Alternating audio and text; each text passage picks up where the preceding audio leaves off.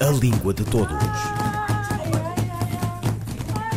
Um programa de José Manuel Matias e José Mário Costa, realizado pela Universidade Autónoma de Lisboa. A Língua de Todos.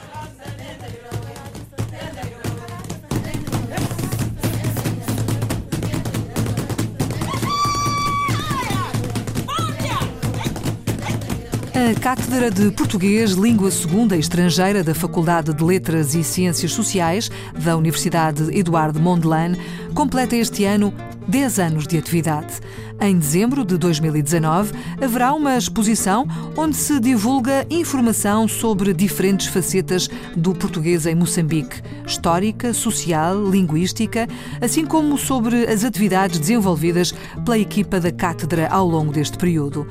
Lugar, Galeria do Instituto Camões, Centro Cultural Português em Maputo. Está patente ao público de 5 a 17 de dezembro de 2019 e de 13 de janeiro a 21 de fevereiro de 2020. O título Português de Moçambique no Caleidoscópio pretende sintetizar o espírito que lhe está subjacente.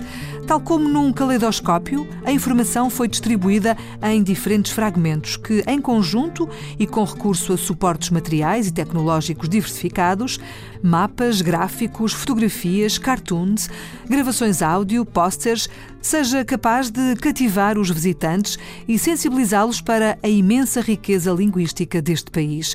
Professora Inês Machungo. Esta é uma exposição no âmbito das comemorações dos 10 anos de atividade da Cátedra de Português, Língua Segunda e Língua Estrangeira, que é da Universidade Eduardo Mondlane. Portanto, para comemorarmos esta data, nós decidimos fazer uma exposição eh, que retrata não só os trabalhos que temos desenvolvido na cátedra, mas um pouco também sobre o desenvolvimento do português em Moçambique. Esta exposição é composta por que elementos? Tratando-se de uma cátedra de investigação, o que nós procuramos fazer foi colocar à disposição do público os nossos, o resultado das nossas investigações de uma forma amigável e que atingisse todo o público que fosse visitar a exposição, não só um público académico. Portanto, nós pretendemos divulgar as nossas atividades de modo a atingir um maior número de pessoas, não só da população moçambicana, mas de outros lugares para onde nós vamos levar a exposição. Então, a exposição eh, tem uh, três componentes, duas componentes essenciais, digamos, não é? Por um lado, a exposição sobre o português em Moçambique, o que tem estado a acontecer com o português em Moçambique, e por outro lado são especificamente as atividades da, da Cátedra de Português Língua Segunda. E é por aí que podemos começar. Exatamente que atividades uh, estão a decorrer ou foram decorrendo ao longo desta última década uh, na Cátedra de Português Língua Segunda e Estrangeira? Eh, nós temos fundamentalmente cinco linhas de ação, digamos, não é? Bom, a primeira linha de ação, podemos chamar linha de ação, é a criação de um website. Portanto, nós temos um website onde disponibilizamos para o público todas as atividades que são desenvolvidas pela cátedra.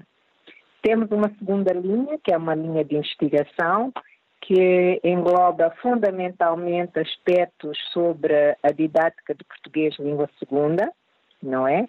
E a sociolinguística. A sociolinguística, estou a falar de um projeto em particular que é sobre a comunidade moçambicana bilingue. Portanto, uma caracterização mais próxima da realidade de, da comunidade moçambicana bilingue. Nós falamos sempre em bilinguismo, comunidade bilingue, mas não sabemos exatamente quem são esses falantes bilíngues. Portanto, temos uma linha de investigação nesse sentido. Uh, temos outra linha que é, chamamos a linha de base de dados, e aqui temos um observatório de neologismos do português de Moçambique, portanto, onde estão reunidos as, palavras que nós consideramos novas eh, no português de Moçambique. E eh, a outra linha são as bibliografias. Portanto, nós procuramos reunir a bibliografia de literatura científica produzida sobre variedades emergentes do português na África, na Ásia e na América do Sul. Em África estou a falar uh, fundamentalmente dos países de língua oficial portuguesa.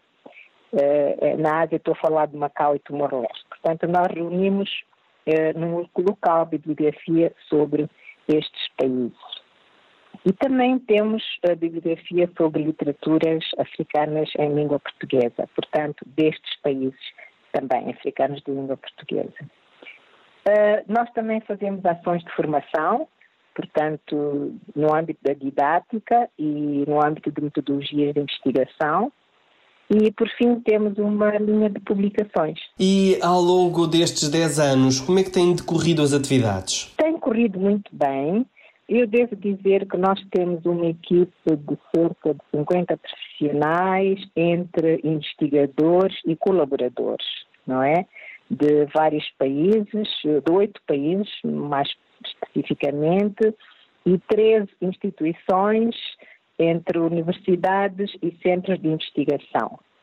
Temos tido bom resultado, eh, de tal maneira que nós, portanto, disponibilizamos o nosso resultado eh, online e temos visto que o nosso site é, é, é muito frequentado. Portanto, há muita gente que procura, sobretudo, as bibliografias e uh, os neologismos do, do português em Moçambique. Portanto, são uh, basicamente estas duas áreas em que o nosso o website é mais, que o nosso website é mais visitado.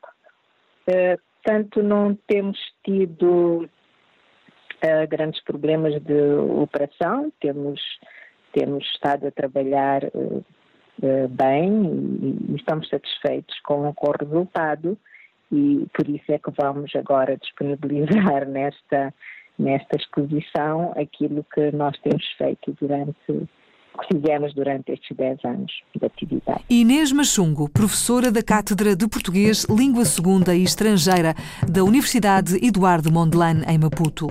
Uma exposição que se quer itinerante, deslocando-se para outras cidades do país e mesmo para o estrangeiro. Professora Inês Machungo. Nós verificamos que o português de Moçambique está a desenvolver-se num, num certo sentido e podemos identificar já algumas propriedades da gramática do português português, que já são estáveis e, e, e, por isso já as disponibilizamos para os utentes. Temos verificado também a nível do léxico que há uma grande progressão, que há uma grande evolução e há uma grande entrada de palavras novas no léxico de Moçambique, portanto, que é um reflexo do contexto é etnosso sociocultural em que o português se desenvolve em Moçambique. Portanto, a contribuição das línguas maternas dos falantes no português é bastante notória é, nos estudos que nós é, desenvolvemos até agora.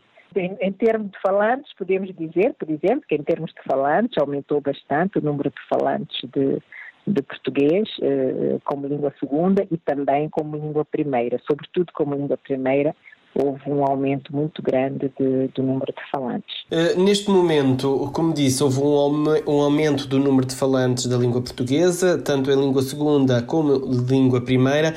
Isso significa que uh, o ensino uh, já está ou está presente em todo o território nacional de Moçambique? Em linhas gerais, eu posso dizer que sim não é? o, o, ensino está, já abrange grande parte do nosso país e porque até agora, até há pouco tempo, o ensino era feito única e exclusivamente em língua portuguesa, portanto há um grande desenvolvimento do, do, do, do número de falantes do português. Mas há uns anos para cá nós iniciamos também os programas de ensino bilingue, Portanto, os alunos vão para a escola e aprendem primeiro na sua língua materna e depois há uma transição para o português.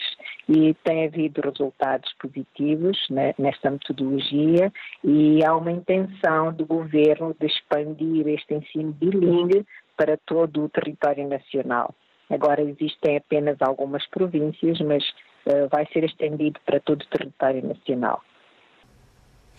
A convivência entre o português e as línguas moçambicanas tem sido pacífica? Tem sido bastante pacífica. Os falantes sabem. Bom, sim, é pacífica, embora com alguns problemas. Uh, nós achamos, por exemplo, que não é dada devida atenção às, às línguas uh, banto nacionais.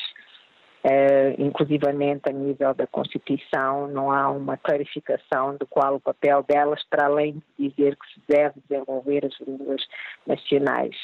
Uh, por exemplo, não, não, não é possível ir a um tribunal e, e falar na sua própria língua materna sem porque não há tradução, não é possível uh, ir ao hospital e, e, comunicar na sua língua. Portanto, há ainda muito trabalho a ser feito em relação às línguas uh, maternas, línguas banto, mas em termos de convivência, as pessoas que conseguem falar português não têm, sabem quando utilizar o português e quando utilizar uh, as suas línguas. Portanto, há territórios bem claros e bem definidos.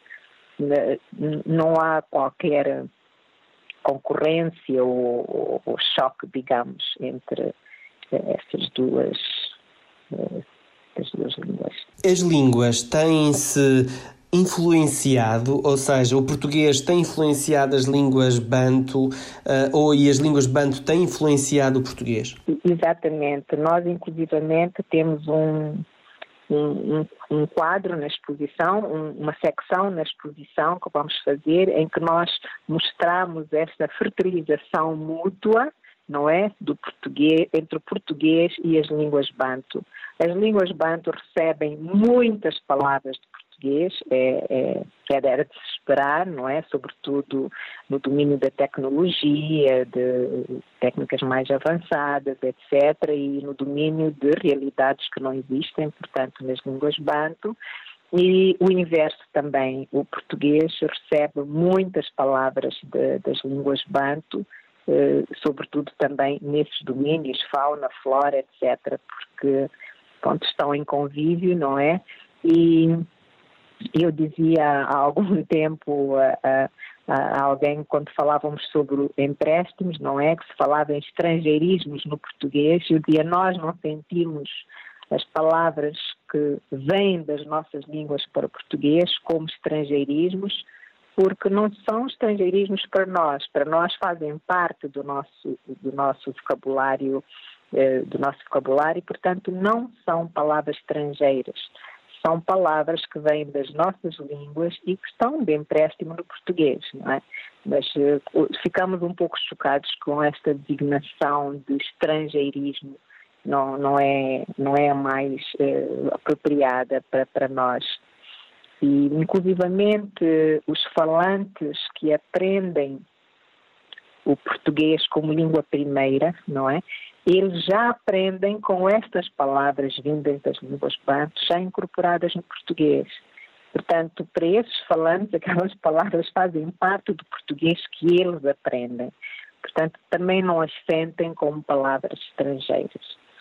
E podemos dizer uh, que o português moçambicano é, por exemplo, uh, diferente do português uh, europeu, do português de Portugal? E se sim, quais são as principais diferenças? Podemos dizer que sim. Portanto, há áreas em que estão perfeitamente identificadas as diferenças. Eu começaria pelo domínio fonético-fonológico. Portanto, a maneira como se pronunciam as palavras uh, aqui em Moçambique é diferente da maneira como se pronunciam as palavras em Portugal. Bom, digo em Portugal em geral, embora em Portugal também haja variadas maneiras, não é? Mas é, é, é, é diferente daquilo que nós chamamos a pronúncia padrão uh, europeu. A nível do léxico, portanto, há muita variedade eh, nós temos muitas palavras que já existem no português, mas que para nós têm um significado diferente. E eu gosto de falar da palavra chapa, não é? Que para nós é um meio de transporte e, e que, que, não é. Portanto, temos muito vocabulário que, que já é próprio do, do português. Estou a falar de vocabulário em português, não estou a falar de vocabulário importado das nossas línguas, estou a falar de vocabulário em português, que ganha um significado particular uh, aqui em Moçambique. Portanto, há, há uma diferença. A nível da gramática também há já tendências, eh, estou a falar da colocação dos pronomes, estou a falar da seleção de preposições, etc. Por exemplo, um, eu diria que eu vou à casa do João, não é? E aqui eu vou em casa do João, portanto, uma preposição diferente daquela que seria selecionada por um falante europeu. Inês Machungo, professora da Cátedra de Português Língua Segunda e Estrangeira da Universidade Eduardo Mondlane, em Maputo.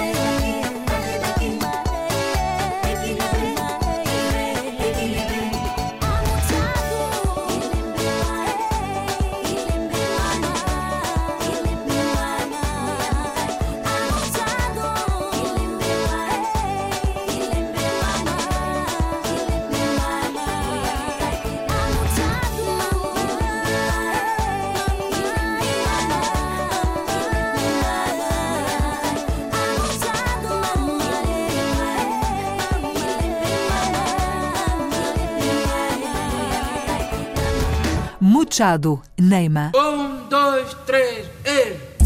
Naquela noite levei Barcolino à minha casa.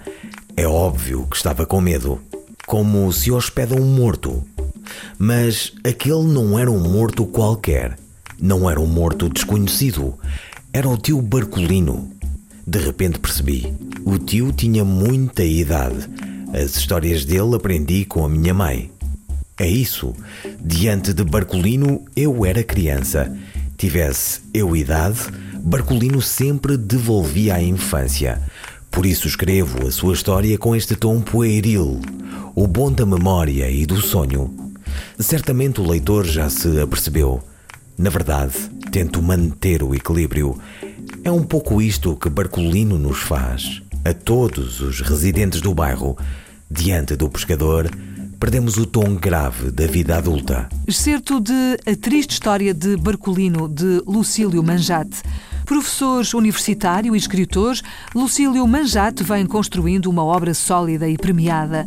No conto, na literatura infantil-juvenil, no ensaio, no romance, Lucílio Manjate já é mais do que um autor revelação e arrisca-se a figurar como um dos nomes de referência da última vaga da literatura moçambicana, que se afirma a partir da década de 90 do século passado. Com o romance Rábia, Lucílio Manjato foi o galardoado com o prémio Eduardo Kostke White, 1916.